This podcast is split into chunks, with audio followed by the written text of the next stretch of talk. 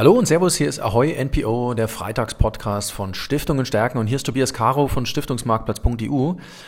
Ähm, ich sitze heute hier mit äh, Peter Schneider von Schneider Walter und Kollegen in Köln beisammen und wir zwei haben uns ähm, zum Thema gemacht, über die Rentenanlage von Stiftungen zu sprechen. Denn ähm, durch die Corona-Krise hat sich das Setup für die Rentenanlage ein Stückchen verändert. Wir wissen auf der anderen Seite, dass Stiftungen in, gerade in Deutschland zumeist in Renten investieren.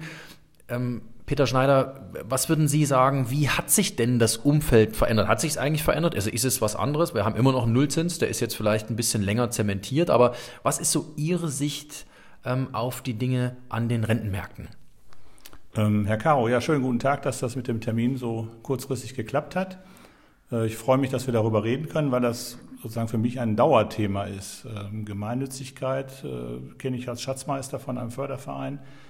Ähm, für die Stiftungen, die größere Projekte gewohnt sind zu tun, die leben halt von Ausschüttungen. Ich muss das aus Zinsen oder Dividenden holen. Und schon seit Jahren kennen wir diesen Begriff finanzielle Repression.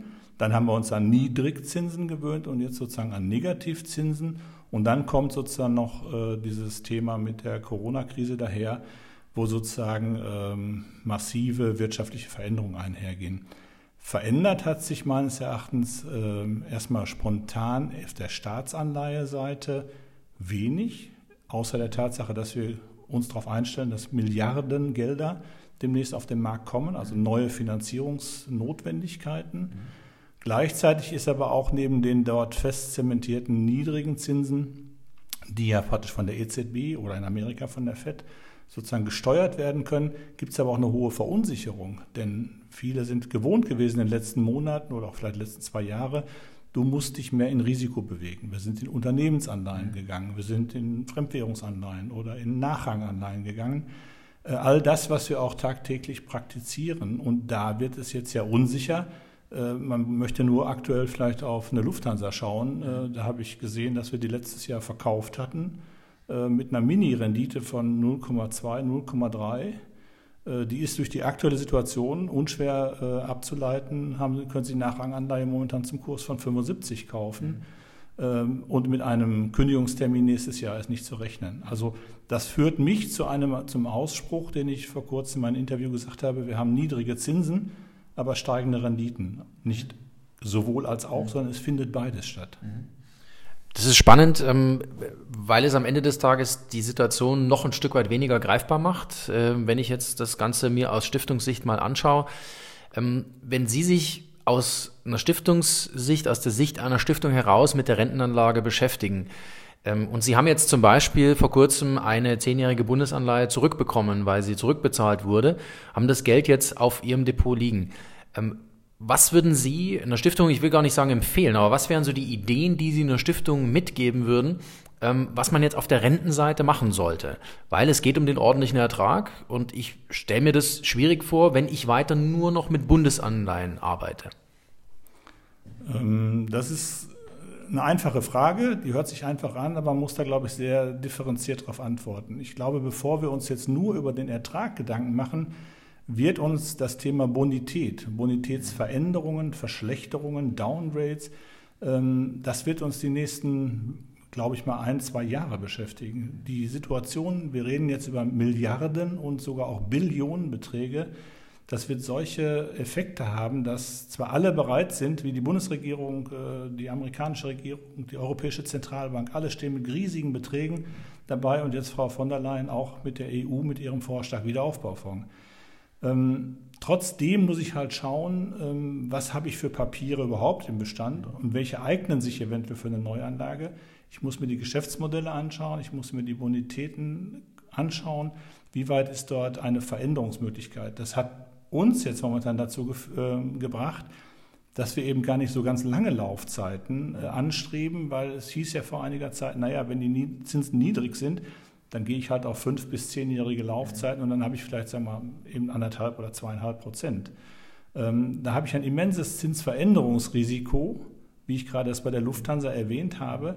Ähm, wenn dort Dinge sich ereignen, die ich jetzt überhaupt noch nicht sehen kann, aber vermuten kann, dann habe ich ein so hohes Veränderungsrisiko, dass ich momentan vielleicht von einem Zeitraum von ein bis zwei Jahren als Überbrückung ausgehe, suche dort stabile Bonitäten, die mich zumindest mit einem gewissen positiven Ertrag, und der ist ja momentan auch, das ist ja auch der Teil der steigenden Renditen mhm. gewesen, bei Unternehmensanleihen äh, konnten sie erleben, dass sie plötzlich für eine zweijährige Anleihe wieder bei 1% waren. Mhm. Das war vor einiger Zeit war das null oder ein mhm. Minus. Mhm. Und äh, in dem Bereich muss ich halt im Grunde wirklich auf die Bonität achten. Denn nichts ist dümmer oder eben sehr, sehr ungünstig, äh, wenn ich aus meinem Stiftungsvermögen Geld anlege. Dann ärgere ich mich über niedrige Zinsen, aber ich ärgere mich noch mehr, wenn ich einen Ausfall hätte. Und das spricht sicherlich dafür, auch sozusagen dieses Ausfallrisiko äh, wirklich ins Kalkül zu nehmen und dabei auch Bestände durchzusichten. Und wir haben da auch Änderungen vorgenommen, weil wir uns sozusagen eben auf kürzere Laufzeit momentan positionieren um einfach diesen massiven Kursgefahren ausweichen zu können. Und im März gab es natürlich dann auch entsprechende Gelegenheiten, die man dort wahrnehmen konnte. Ähm, von draußen betrachtet ähm, klingt das relativ kompliziert, wenn nicht sogar komplex. Ähm, dieses Durchsichten eines, äh, eines Portfoliobestandes. Ähm, ist das für einen normalen Stiftungsvorstand, das klingt jetzt anmaßend, das soll es aber wirklich nicht sein, aber ist es für einen normalen Stiftungsvorstand überhaupt zu schaffen, diese Komplexität, die der Rentenmarkt jetzt mit sich bringt, in irgendeiner Weise noch tatsächlich in eine Portfoliolösung, in eine Portfolioallokation zu übersetzen? Oder muss ich mir nicht von Haus aus Gedanken machen, das eigentlich zu delegieren und dann nur noch zu kontrollieren, ob das, was ich dort an Vorgaben gegeben habe, demjenigen, an denen ich meine Kapitalanlage delegiere, ähm, ob er das auch tatsächlich eingehalten hat. Also das ist so ein bisschen der, ähm, der Weg, wo ich persönlich davon überzeugt bin, das könnte einer sein, der für Stiftungen stimmig ist, insbesondere vor dem Hintergrund, was wir jetzt letzten fünf Minuten diskutiert haben. Ähm, ich kann mir vorstellen, dass wenn jemand auf der Stiftungsseite das so spannend finde, wie ich meine Tätigkeit finde, dann kann man natürlich auch sehr wohl in die Details gehen und sich darüber unterhalten, weil sonst würde ich den Job ja quasi gar nicht machen können, wenn ich den nicht spannend fände. Mhm. Und zwar diese makroökonomischen Effekte mit den Gefahren aufspüren und wo Gefahren sind, sind ja auch Chancen. Also das heißt, das ist das, was am meisten Spaß macht. Und wenn man da wirklich Lust zu hat, sich da auch wirklich Stunde um Stunde mal reinzuknien oder auch Gespräche auszutauschen, dann habe ich die Möglichkeit natürlich auch äh, detaillierte Portfolios selber aufzubauen. Wenn ich sage, okay, mein Herz schlägt aber mehr für die Umsetzung meines Stiftungszwecks, ich möchte mehr äh, Jugendliche fördern, ich möchte äh, Migrationsunterstützung machen und, und, und, das ist natürlich noch lebendiger, das ist natürlich Teil des Lebens einfach. Und viele, die ich im Bundesverband der Stiftung kennengelernt habe auf den Stiftungstagen, das sind Menschen, die brennen für ihre, für ihre sozialen Dinge, die sie tun wollen. Und da ist es sicherlich angebracht zu sagen, man macht mal einen gewissen Check, welche ähm, auch sagen wir, Investmentfonds eignen sich und welche Expertise wird in welchem angeboten. Und dass ich dort sozusagen dann einen für mich passenden Strauß zusammenstelle äh, und nicht sozusagen auf eins alleine setze, sondern an verschiedene äh, Managementstile möglicherweise habe, indem ich verschiedene Risikostile habe und dann äh, habe ich sozusagen eben, was Sie sagen, äh, die Delegation, mhm. äh, Delegierung dieser ähm, Anlage Scheibchen und kam dann zu einer, ich glaube schon, relativ planbaren Ausschüttung aus dem ganzen Szenario. Denn darum geht es ja letztendlich. Was kommt hinterher dann raus, mhm. damit ich in meiner Projektplanung die nächsten ein, zwei, drei Jahre sagen kann, okay, da mache ich eine Zusage für einen Stipendiaten, da mache ich äh, eine Zusage für ein Jugendheim etc da, wo ich also regelmäßig Geld brauche. Die Leute müssen ja auch dort planen können. Das heißt, wenn ich das jetzt für mich zusammenfasse, ähm, auch nach wie vor würden Sie schon fest davon überzeugt sein, dass die Anleihe ins Stiftungsportfolio gehört. Es wird ja immer gerne so gesagt, wir müssen jetzt die Dividendenaktien eher bevorzugen und die Anleihe dafür mal wegnehmen. Ähm, dass man es vielleicht ein bisschen niedriger gewichtet, die Anleihe, das ist nachvollziehbar, aber die, auf die Anleihe gänzlich zu verzichten, das ist wahrscheinlich auch wieder ein struktureller Fehler. Ja, es gilt halt sozusagen immer dieses sowohl als auch, dieses, dieser Begriff der Diversifikation in verschiedene ähm, Anlageklassen, den kann man sicherlich immer wieder durchdenken. Und ich bin sicherlich, auch wenn ich dafür gerne arbeite im Anleihebereich, äh, dafür auch den Menschen Mut zu machen, mehr im Aktienbereich zu machen. Äh, aber als dann der Werbespruch, äh, die Dividende ist der neue Zins kam und jetzt die ersten Dividendenstreichungen kamen, also von großen Unternehmen, klar, durch eine Sondersituation, aber es kommt dabei immer auf das sowohl als auch an. Man braucht einfach eine äh, ein, ein Instrumentenkasten, mhm. der sich auch variiert. Mhm. Der bleibt nicht starr, den konnte man vielleicht in der guten alten Zeit äh, hochverzinslicher Bundesanleihen, musste man sich da nicht drum kümmern. Heute ist unsere Welt einfach auch insgesamt komplexer mhm. geworden durch die Globalisierung, jetzt die Unterbrechung, teilweise eine Deglobalisierung, die stattfinden wird. Und das bedeutet, dass Finanzströme und ähm, leicht äh, zu machende Anlageklassen momentan unter Beschuss kommen. Also die Anleihe selber wird meines Erachtens, weil sie ja auch sehr viele äh, Varianten bietet, ähm, können wir vielleicht noch einen Satz darauf verwenden gleich, ähm, weil sie viele Varianten bietet, äh, ist sie ja auch spannend und wenn ich dort Ertragspotenzial sehe, mhm. dass man dort à la long seine 2, zwei, 2,5, 3 Prozent erzielen kann. Nicht kurzfristig, das ist jetzt morgen wie beim Festgeld der Fall ist, aber über einen Zyklus von drei bis fünf Jahren, äh, dass ich dann so ein revolvierendes oder rollierendes, besser gesagt, äh, Portfolio habe, dann komme ich auch auf dem Zweig äh, zu einer ja, planbaren Ausschüttung. Jetzt haben Sie gerade was ganz Spannendes gesagt. Ähm, die Anlage ändert sich ein Stück weit. Man muss ein Stück weit mehr auf verschiedene Pferde setzen. Müssen Stiftungen darauf reagieren, indem sie zum Beispiel die Anlagerichtlinie häufiger überarbeiten? Also vor zehn Jahren wurde die Anlagerichtlinie einmal gemacht und dann wurde sie zehn Jahre nicht mehr angeschaut. Ich glaube, diese Zeiten sind vorbei, oder? Ähm, würde ich schon mal bejahen und eigentlich zählt es wie auch sonst im unternehmerischen Tun bei uns. Wir haben Jahresplanungen, wir haben äh, Quartals-Check-ups übertragen auf äh, eine Stiftung, würde ich sagen, man schaut sich einmal im Jahr seine Anlagerichtlinien an mhm. und dann zu nicken und sagen, okay, da sind wir gut mit aufgehoben. Ich würde jetzt auch keine Quartalshektik rausmachen, sondern aber einfach einmal im Jahr drüber, äh, drüber schauen, sind wir da mhm. gut aufgestellt oder sollen wir im Monat was äh, erweitern oder dazuschreiben. Mhm. Dann habe ich quasi, dann, dann lebe ich quasi mit der Entwicklung mit. Und da hat man hoffentlich den einen oder anderen Berater von außen oder auch intern jemand, der dann sagt, okay, ich nehme mir das mal vor. Äh, das hat vielleicht nicht jeder in der Stiftungsarbeit Lust dazu, aber ähm, den wird es sicherlich geben, um dann äh, regelmäßig drüber zu schauen. Also ich glaube, in kürzeren Zyklen zu reflektieren zur Kapitalanlage, das macht in, gerade in Zeiten wie diesen jetzt durchaus Sinn. Ähm, Sie machen das auch, wenn Sie Ihren Fonds, den Zug Renten flexibel managen. Äh, ich glaube, der März war ein hektischer Monat vom Gefühl her. Lassen Sie uns mal reinschauen. Was haben Sie im März gemacht im Portfolio? Ich habe vorgestern mit Menschen telefoniert, die haben zu mir gesagt, ja, wir haben es uns mal angeschaut. Ähm, vom Gefühl haben Sie es sich nicht angeschaut, sondern Sie haben tatsächlich was im Portfolio gemacht. Lassen Sie uns mal reinschauen. Also ich bin seit den letzten Jahren äh, ein großer Freund äh, des großen Anlagesektors äh, Nachranganleihen, mhm. teilweise auch Hybridanleihen genannt. Dort gibt es sozusagen solche und solche. Mhm. Ich versuche da in drei Eckpunkten zu sagen. Also eine Nachranganleihe hat vielleicht einen Kündigungszeitpunkt, zu dem sie dann gecallt werden kann. Also dann äh, würde der Investor erwarten, dass sie zu 100 zurückkommt. Oder wenn sie nicht gekündigt wird, gibt es sozusagen eine Prolongation. Diese Prolongationen sind so mannigfaltig an drei Monatszins plus ein Aufschlag, an fünf Jahreszins plus ein Aufschlag und so weiter. Das heißt, diese äh, vielschichtigen Dinge, wie sie unterschiedlich sind, machen aber das auch spannend, das was Besonderes zu finden. Und im März war es so, dass ich mir natürlich vorher schon die, das fing ja schon quasi im Januar, Februar an mit dem Thema, da gibt es ein Virus und was heißt das für die globale Entwicklung? Ähm, wir, wir haben uns die Anleihen angeschaut, was haben die für zukünftige äh, Kündigungstermine und wie sind die Kündigungsbedingungen danach?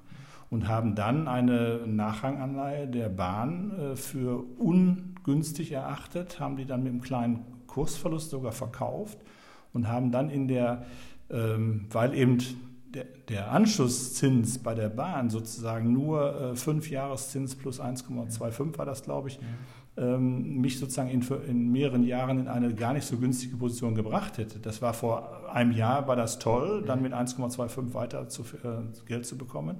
Aber jetzt durch die veränderte Situation war das plötzlich sehr schwierig und dann guckt man halt quasi mit dem Screening über Research-Material oder auch über das Bloomberg-System, was wir nutzen, guckt man durch und sagt dann, okay, da gibt es eine Anleihe von einem Versicherungskonzern, der ist bestens geratet, selbst die Nachranganleihe hat ein A-Rating ähm, und äh, da waren Kurs, ähm, Kursrückgänge plötzlich zu sehen und die Rendite stieg quasi auf einen Zwei-Jahres-Kündigungstermin auf über 5 Prozent. Mhm. Das heißt, wir haben das schwächer von uns erachtete äh, Instrument verkauft, sind dann sofort mit etwas mehr Volumen in die attraktive Situation. Mhm äh, gegangen und letztendlich habe ich mich zu der Situation auch gefragt, wo ist der Haken? Mhm. Weil was ist da passiert? Das war einfach eine Marktunregelmäßigkeit, die durch äh, rabiate Verkäufe ausgelöst mhm. wurde. Mhm. Und wenn ich dann im Grunde genommen sehe, dass der Kündigungszeitpunkt in zwei Jahren aber einen Anschlusscoupon erzeugen kann von drei Monats Euribor mhm. plus sieben Prozent, mhm. dann wäre ich gar nicht bange, wenn die Anleihe nicht gekündigt würde. Mhm. Und das sind solche Unterschiede, sozusagen eine, ja, ich nenne das immer komparative Vorteilhaftigkeit herauszufinden. Ich bewege mich beides mal in Nachrang, aber zwei gleich gute Ratings, aber zwei unterschiedliche Unternehmen und finde dann, dass es im Grunde genommen sich lohnt, äh, da dann auch umzuswitchen, um dann eine bessere Situation zu haben. Das heißt, von solchen Ideen, von solchen Sachen haben Sie im Fonds im März einiges gemacht. Ähm, kann man davon ausgehen? Ja. Genau, genau. Also dieses konkrete Beispiel ist mir jetzt eben noch sehr präsent, weil es ja noch gar nicht so lange her ist, dass wir es gemacht haben. Und äh, ein bisschen bin ich ein bisschen traurig darüber, dass die Situation mir nicht noch zwei Wochen mehr Zeit gegeben hat. Weil wir haben dann ja schon eine relativ starke Reaktion der Regierungen mit Hilfsgeldern von der EZB gehört. Und damit ist natürlich sofort eine Beruhigung, eine intendierte Beruhigung in die Märkte signalisiert worden, äh, sodass sozusagen also äh, eine kurzfristige Panik vielleicht von einer Woche oder zehn Tagen dann abmilderte. Allerdings, wie gesagt, es war dann, wir brauchen ja auch Zeit für die Analyse. Es ist ja nicht einfach so, dass dann sagen, oh, das hört, sieht, sieht gut aus und dann macht man das, sondern es gibt einen Gegencheck und dann dauert das mal ein, zwei Tage, bis man sich die Meinung so verfestigt hat, dass man den Tausch macht. Mhm. Aber solche Aktionen haben dann auch bei Wandelanleihen stattgefunden, bei Nachranganleihen und aus den äh, sogenannten normalen festverzinslichen, mhm. dass wir halt auch längere Laufzeiten dann mal vorsichtshalber getauscht haben gegen etwas kürzere, mhm.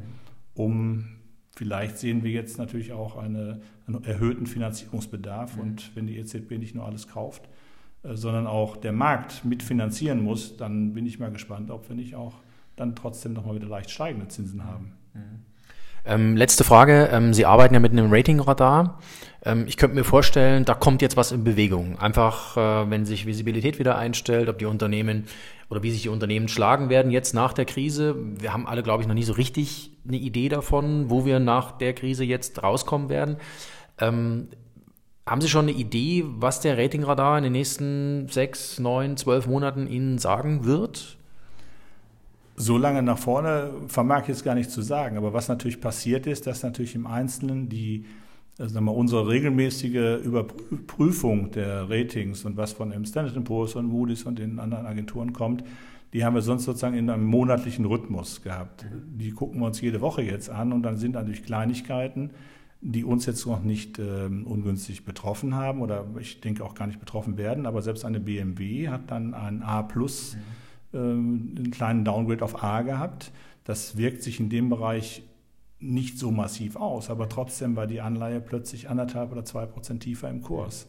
Das heißt auch Kleinigkeiten und die sind natürlich bei den besseren Ratings äh, nicht so gravierend, wie wenn ich einfach dreifach B- oder zweifach B-Anleihen habe, die ich auch teilweise total spannend finde. Man muss halt schauen, in welchem Rhythmus äh, bin ich in der, in dem Downgrade-Zyklus eventuell oder in einem Verbesserungszyklus. Und deswegen kann man momentan zwar ahnen oder sich Dinge zurechtlegen jede Woche, äh, wie wird sich der wirtschaftliche Zyklus bei dem und dem Unternehmen äh, verhalten, was passiert zum Beispiel mit der EU und den Ländern. Also während Italien vor vielen Monaten immer so als Wackelkandidat genannt wurde, scheint sich im Moment durchzusetzen, in der EU ist alles safe. Mhm. Wir haben einen Wiederaufbaufonds, der hoffentlich dann durchgeht. Also so reflektiert der Markt momentan einen äh, positiven Zuspruch zu Italien, mhm. ähm, was wir in dem wir nicht partizipiert haben davon, weil uns das nicht ganz äh, klar war. Aber auf der Unternehmensanleiheseite kann ich ja auch das Research aus der Aktienseite mhm. benutzen. Also ich muss gucken, wie solide ist der Cashflow, denn bevor das Unternehmen eine Dividende zahlt, zahlt es mehr erstmal die Zinsen. Und das muss im Grunde gewährleistet sein. Auch das ist eine wichtige Information für Stiftungen, äh, vielleicht der, der Anleihe nicht komplett ähm, schon die Segel zu streichen äh, und ähm, durchaus auch die Anleihe in einer Portfolioallokation langfristig zu berücksichtigen. Lieber Peter Schneider von Schneider, Walter und Kollegen, ähm, vielen Dank dafür. Ähm, ich habe für mich mitgenommen, dass Sie auf die Kleinigkeiten achten, gleichzeitig das große Ganze im Blick haben. Ähm, das sollten Stiftungen auch haben. Ich äh, danke Ihnen fürs Zuhören. Äh, hier war Ahoy MPO, der Freitagspodcast von Stiftungen Stärken. Wir hören uns nächste Woche wieder mit einem abermals interessanten Thema. Ich wünsche Ihnen ein schönes Wochenende. Danke, tschüss.